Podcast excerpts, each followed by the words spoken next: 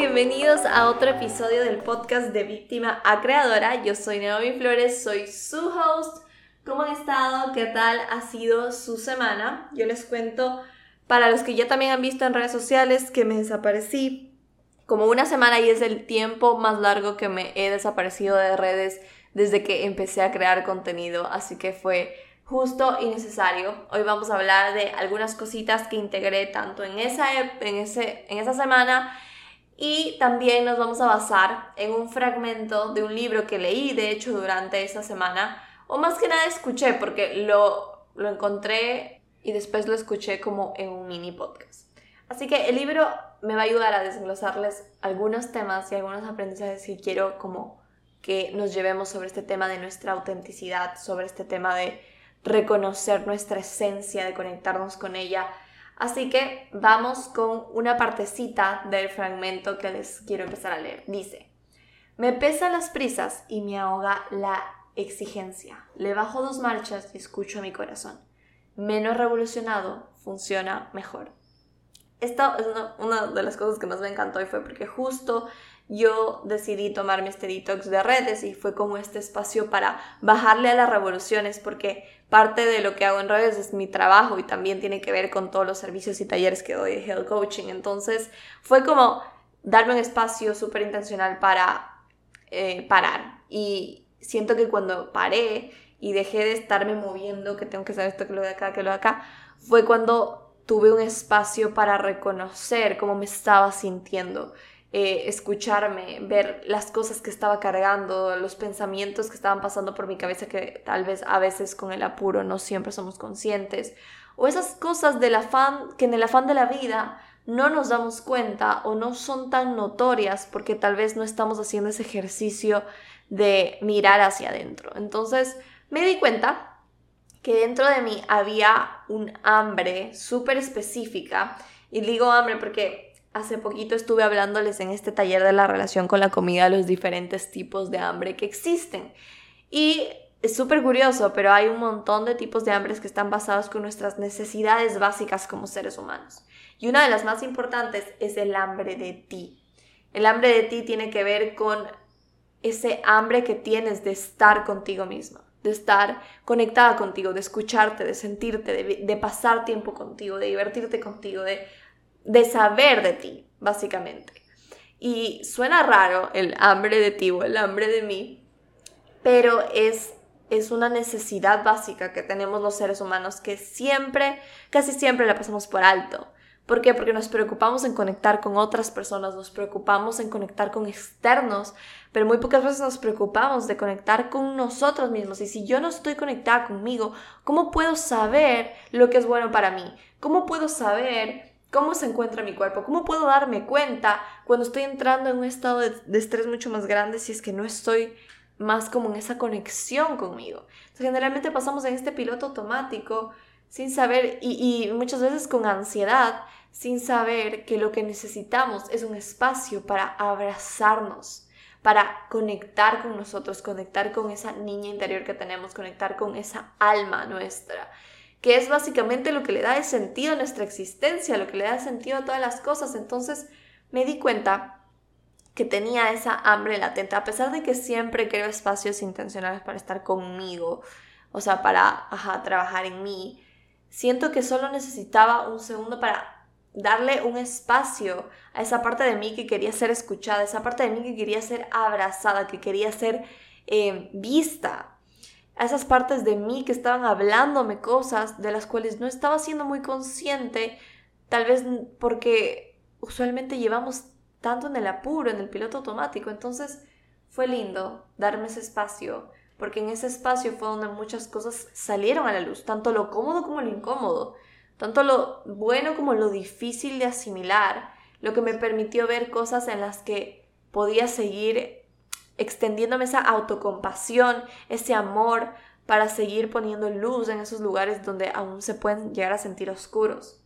Entonces fue demasiado necesario y eso va con el segundo quote que les voy a leer que dice, el vacío aparece con el abandono y es que cada vez llevamos más lejos, más lejos de nosotros mismos. Y va justamente con esto. ¿Cuándo fue la última vez que te sentaste a estar un momento contigo, sin bulla, sin redes, sin, sin nada, solo a escucharte, a tener esa, esa compasión contigo, no desde la autocrítica, no desde el juzgarte, sino desde el reconocerte. Y por eso les dejo esta pregunta, ¿cómo está esa hambre de ti? ¿Cómo está esa hambre?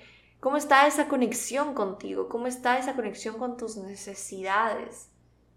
Es que muchas veces sentimos un vacío y resulta que el vacío se trata de, de que nosotros mismos no estamos con nosotros. Creemos que el vacío está cuando la gente se va, creemos que el vacío está cuando las cosas se alejan de nosotros o, o, cuando dejamos de tener algo a lo que estamos acostumbrados, pero realmente el vacío está cuando nosotros no estamos con nosotros mismos y tenemos miedo de que tantas cosas a nuestro exterior nos abandonen, cuando nosotros somos los primeros que nos abandonamos. Y esa es una de las cosas que me dejó como, wow, es tan cierto y es algo que lo que definitivamente empecé a integrar y a trabajar conmigo.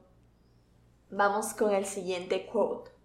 Dice, no quiero una vida donde vivir no sea la prioridad.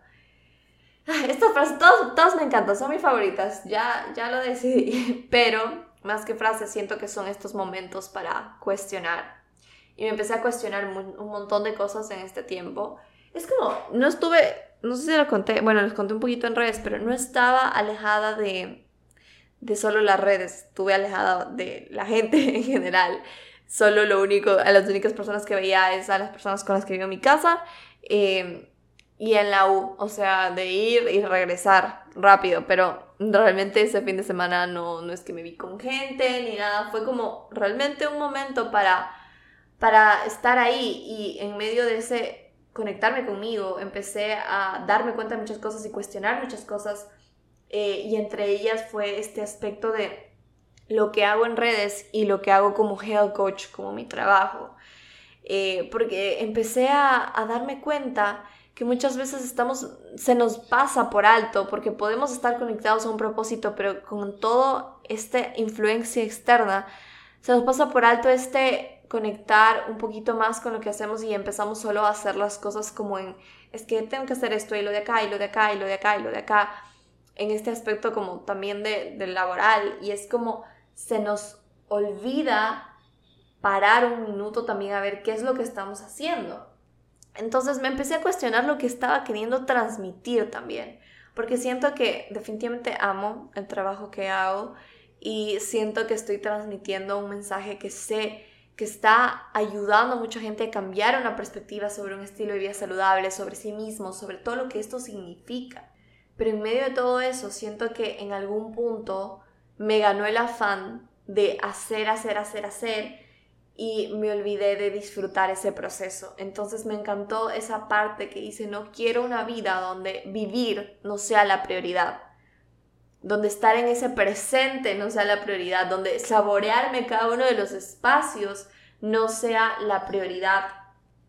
Siento que pasamos persiguiendo tantas cosas que entonces vivir deja de ser la prioridad y el alcanzar todos estos objetivos se vuelve como este principal modo de, de tener, o sea, de vivir, de nuestro principal enfoque. Y, y me quedé como, wow, es verdad, como quiero empezar a crear una realidad donde la prioridad sea vivir todos los días, donde la prioridad sea disfrutarme del atardecer, de cada carcajada, de lo que hago en cada uno de los momentos. No significa que tienes que tener una vida perfecta para que tu prioridad sea vivir, pero sí como saborearte un poquito más el proceso en el cual estás, porque el de cada uno es diferente en cada etapa en la que nos encontramos.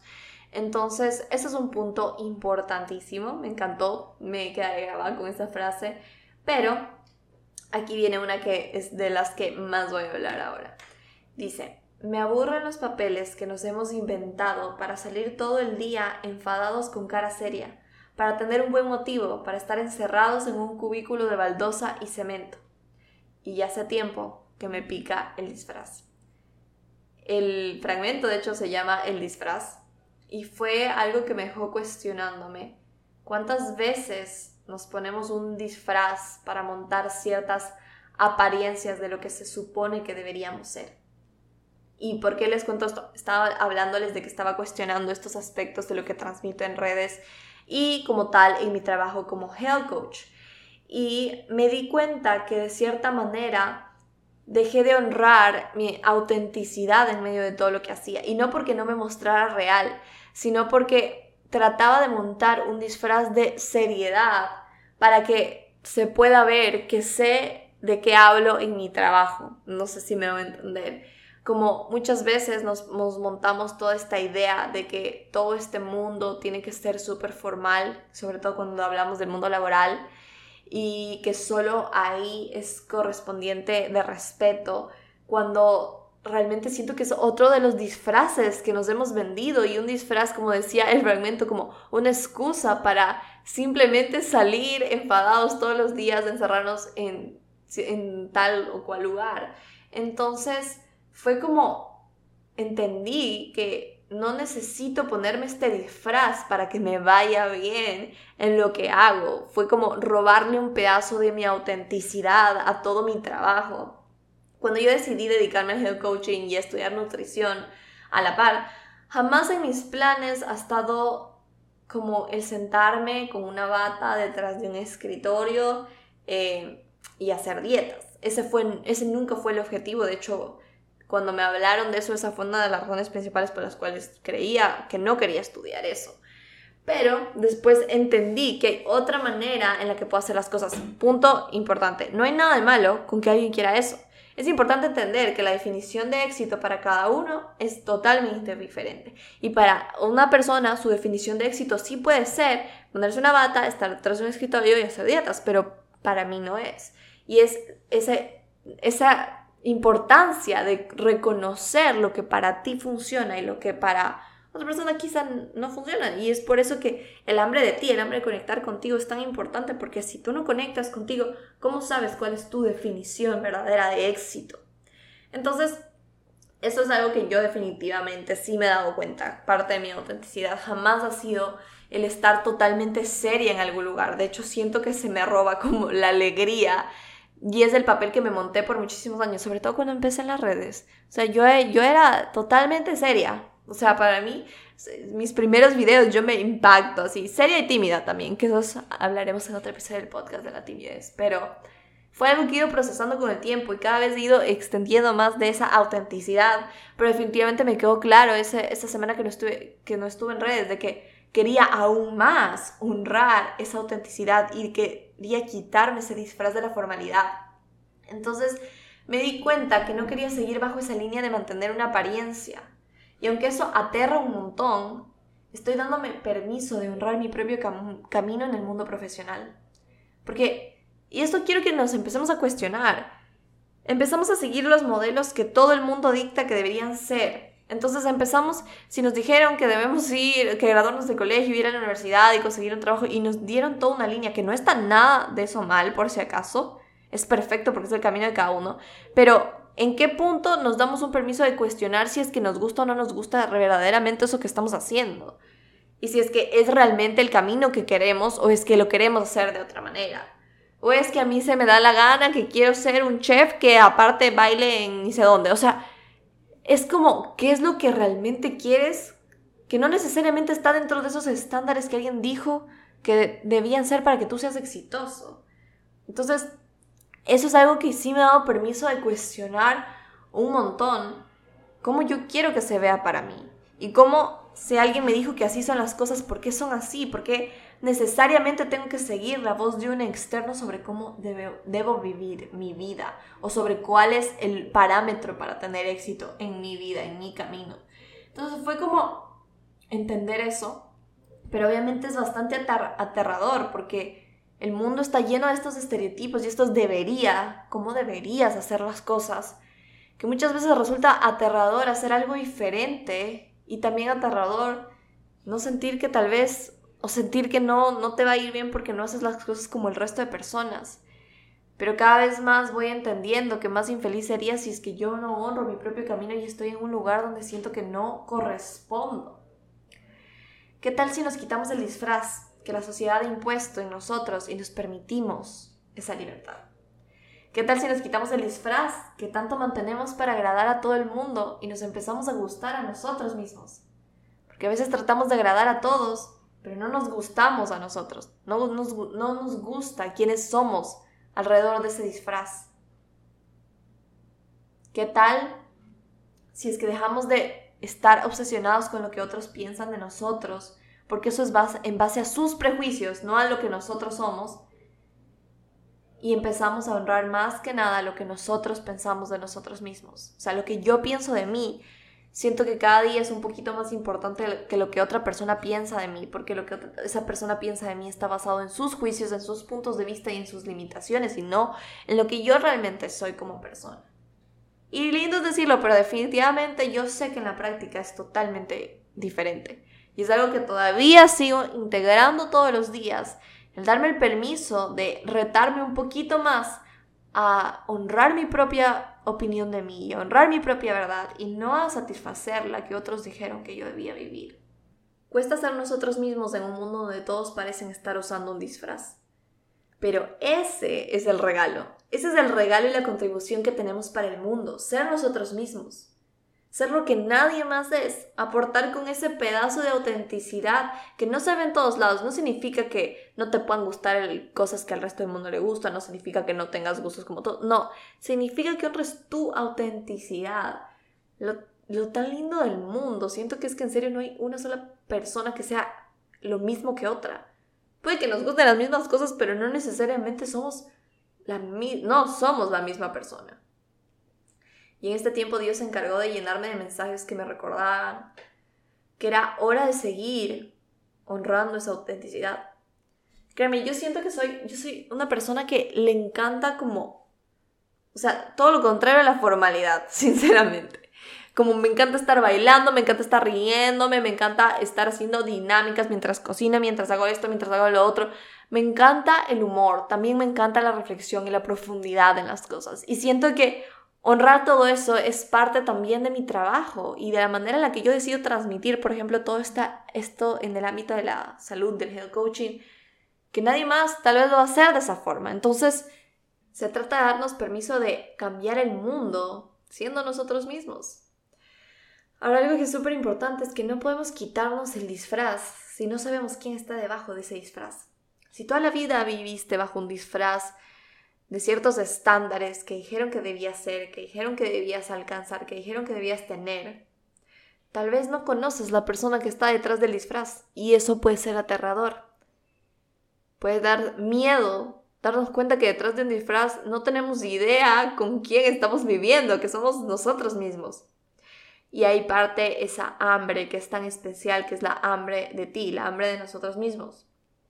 Porque muchas veces vivimos tanto tiempo bajo este disfraz que nos impuso el mundo, la sociedad, los parámetros del mundo, que estamos vacíos de nosotros, como dice la frase. O sea, definitivamente le cabe perfecto a la parte de el vacío aparece con el abandono y es que cada vez llevamos más lejos, más lejos de nosotros mismos. Y hace tanto sentido. El empezar a conocernos, el conectar contigo te permite conectar con tus necesidades, con tu propósito de vida, con tus preferencias, con tus puntos de vista auténticos, para crear una vida que se sienta tuya, no se sienta de alguien más, no se sienta como los puntos de vista o las expectativas de otras personas. Y vuelvo y repito, sé que esto es hermoso escucharlo, pero es un proceso irlo integrando en nuestra vida. Es un proceso deshacernos de tantas cosas, tanto bagaje cultural, tantas creencias limitantes que hemos adoptado y construido alrededor de nosotros, que nos tienen bajo este disfraz que hace que se nos olvide quiénes somos realmente. Entonces es un proceso irnos quitando capa tras capa tras capa hasta ir reconociendo lo que vive dentro de nosotros. Entonces, quiero terminar hablando del apuro que tenemos de vivir. O sea, del apuro que tenemos en la vida más bien. Del vivir corriendo, del perfeccionismo. El perfeccionismo, el perfeccionismo es un tema del cual hablo constantemente y es uno de los temas que más me reta conmigo misma. Como todo el tiempo estoy sacando una capita nueva de ese tema. Y la verdad, qué agotador. Qué agotador vivir tratando de aparentar esa imagen de que tenemos toda la vida resuelta. Qué agotador tener que post, como aparentar o crear una imagen alrededor de las personas de que somos perfectos cuando nadie lo es. ¿Qué carrera estamos corriendo? ¿Qué nos impide parar a saborear el camino? Ah, esta reflexión me dio duro, definitivamente. Es como lo que les estaba diciendo. Muchas veces estamos en el afán de el correr y el hacer y el debería y nos olvidamos de saborear ese proceso que cada día les estoy como recogiendo más herramientas para aprender de esto, sobre todo de lo que se trata del mindfulness, del aprender a estar en el presente, del darme espacios de respirar un segundo, preguntarme cómo estoy, cómo está mi presente y empezar a saborearlo. Algo que me ha quedado tan claro es que de verdad siento que es una señal divina de Dios. Por todos lados me sale todo el tiempo como que para manifestar lo que quieres en tu vida necesitas aprender a soltar el control, a soltar el querer llegar a ese lugar, a soltar el resultado y a disfrutarte el camino. Y suena un concepto tan lindo y creo que todo el tiempo lo repetimos, como no te concentres en el resultado, disfruta el camino. Pero qué difícil integrar esa realidad cuando estás súper afanado por querer una nueva realidad en tu vida. Pero una vez más, como la milésima vez que traigo esta frase, que es una de mis favoritas, es que la curiosa paradoja es que cuando me acepto tal y como soy, y también yo agregaría cuando acepto mi situación tal y como está, entonces puedo cambiar. Y solo desde ese lugar de aceptación, que no es igual al conformismo, podemos empezar a ver nuevas cosas en nuestra vida. Pero desde ese punto de vista, no sé cuándo adquirimos la idea de que la vida es una serie de consecución de logros Así que hoy quiero que respiremos juntos. Hoy vamos a darnos ese ejercicio, tú y yo. Vamos a respirar. Quiero que respires en cuatro tiempos. Vamos. Uno, dos, tres, cuatro. Y exhala todo, así. Toda la presión, todo lo que quieras controlar, todo.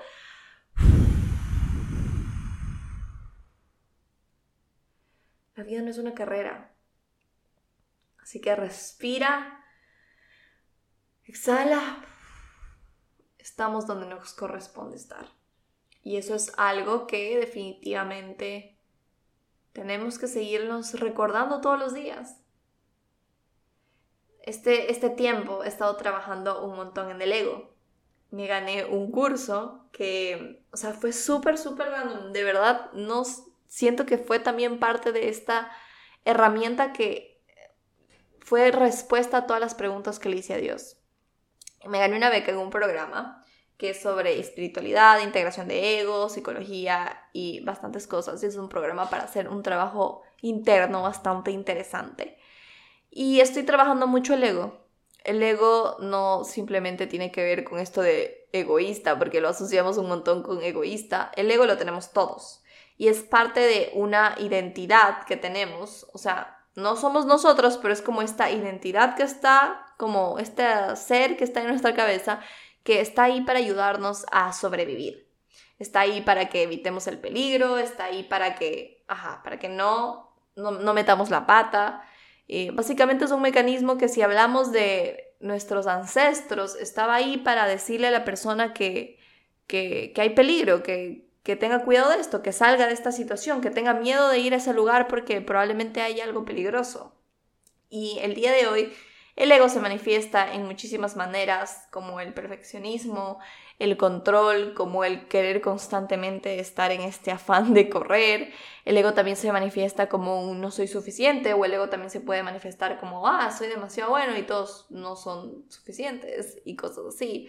Entonces, es un mecanismo de protección que vive en nosotros, pero hay un punto de tener una relación funcional con tu ego, porque muchas veces creemos que somos nuestro ego y es todo lo que abarca nuestra personalidad y es importante separar esta parte de este mecanismo que no es malo, no es con quien te debes pelear, sino debes entenderle un poquito como de qué te está protegiendo. Entonces, Aquí si estamos hablando de este correr, este afán, este perfeccionismo, este control, que viene un montón de este mecanismo de protección. Quiero hacerte una pregunta antes de terminar el podcast. Y es, ¿de qué te estás protegiendo? Porque muchas veces cuando estamos en todo este afán, y es algo que se los digo por experiencia, nos estamos protegiendo de algo. Nos estamos protegiendo tal vez del del miedo que tenemos al fracaso, del miedo a ser rechazados. Tal vez estamos bajo este disfraz del perfeccionismo por miedo a no encajar, por miedo a quedarnos solos. Entonces, la pregunta de todo este disfraz que nos hemos construido encima que no nos permite conectar con nuestra autenticidad es, ¿de qué te estás protegiendo? ¿De qué estás, o sea, de qué te está protegiendo ese disfraz? Y es algo que se los dejo para pensar. Así que siento que este podcast fue como poético, al mismo tiempo reflexivo y todo, pero siento que muy necesario contarles todas estas experiencias y aprendizajes que he tenido. Literalmente siento que fue una semana que fue como un detox de redes, pero yo lo sentí como un retiro espiritual, porque vine así con todas estas cosas que definitivamente me retaron un montón. Así que eso, espero que les haya gustado un montón. Eh, a todas las personas que sepan que lo necesitan. Si están escuchándolo desde Apple Podcast, me pueden dejar una reseña, que eso me ayuda un montón a seguir creciendo el podcast. Y muchísimas gracias por estar aquí. Nos vemos en un próximo episodio.